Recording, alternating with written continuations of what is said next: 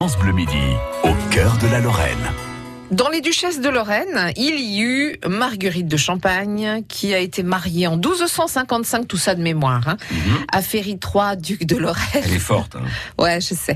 Euh, Marguerite de Champagne, on, on reste quand même, on épouse euh, des, des femmes qui sont dans les possessions qui sont autour hein, de, de la Lorraine. Oui, oui, alors c'est normal. hein. oui, oui, c'est normal, on, on se marie pas trop trop loin, même si on a quand même, souvenez-vous, euh, épousé une polonaise. Oui, c'est vrai. Quand même. euh, alors, euh, quand je dis épouser une une une, une polonaise, d'ailleurs, c'est, je parle un peu comme les gens de l'époque, c'est-à-dire que quand le seigneur ou le, le chef épousait quelqu'un, c'est tout le monde qui l'épousait. On l'a épousée. Ça s'est fait même jusqu'au XVIIIe siècle. Euh, Ça me fait penser à Marie Lexinska. Quand, euh, quand Louis XV euh, épouse Marie Lexinska, la fille de Stanislas, euh, les gens sont hors d'eux.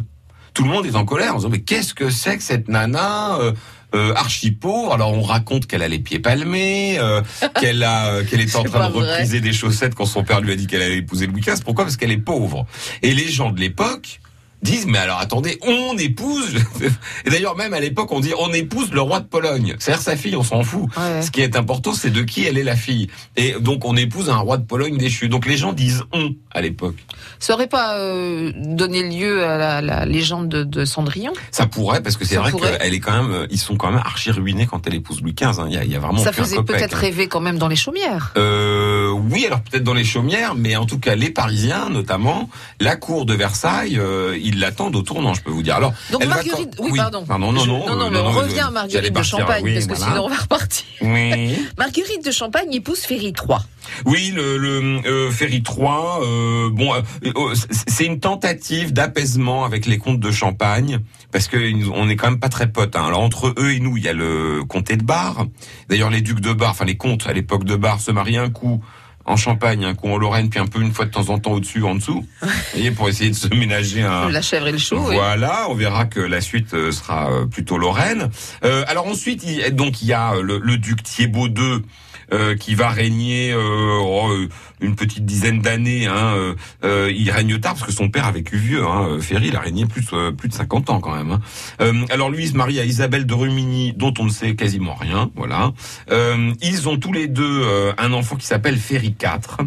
Ferry IV, le lutteur, c'est, je crois, de mémoire, le dernier Ferry de la liste des ducs de Lorraine. Alors lui, il fait le premier mariage avec une fille d'Autriche. Ah. Euh, on en reparlera si vous voulez. Elle s'appelle Elisabeth d'Autriche. Elle aura un règne, euh, enfin pas un règne d'ailleurs, mais euh, une vie assez mouvementée parce que elle est la mère. Alors elle est la, la, la femme d'un seigneur. assez euh, assez euh, euh, euh, et elle est surtout la mère de Raoul. Moi j'adore Ah. Raoul. Raoul le Vaillant, euh, qui est mort à de mémoire euh, 28 ans. Euh, une comète, hein, vraiment son fils, c'est une comète qui est passée dans le ciel de la Lorraine. On verra qu'elle s'en est beaucoup occupée, que probablement derrière euh, derrière son règne à lui, bah il y a euh, l'influence de sa mère, qui est une femme de tête. Alors elle est quand même, euh, à l'époque, l'Autriche est déjà euh, une, euh, comment dirais-je, une province, une un pays relativement important. Elle, est, Voyez. elle est fille de Habsbourg. Ouais, donc c'est déjà une Habsbourg. Alors c'est pas les Habsbourg, faut, faut pas se tromper d'époque. Là, on est en 1340.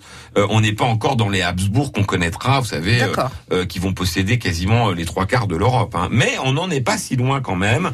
On verra que Élisabeth, elle est d'une vieille famille. Elle le sait. On ne lui conteste pas d'ailleurs la régence hein, quand son euh, mari euh, meurt.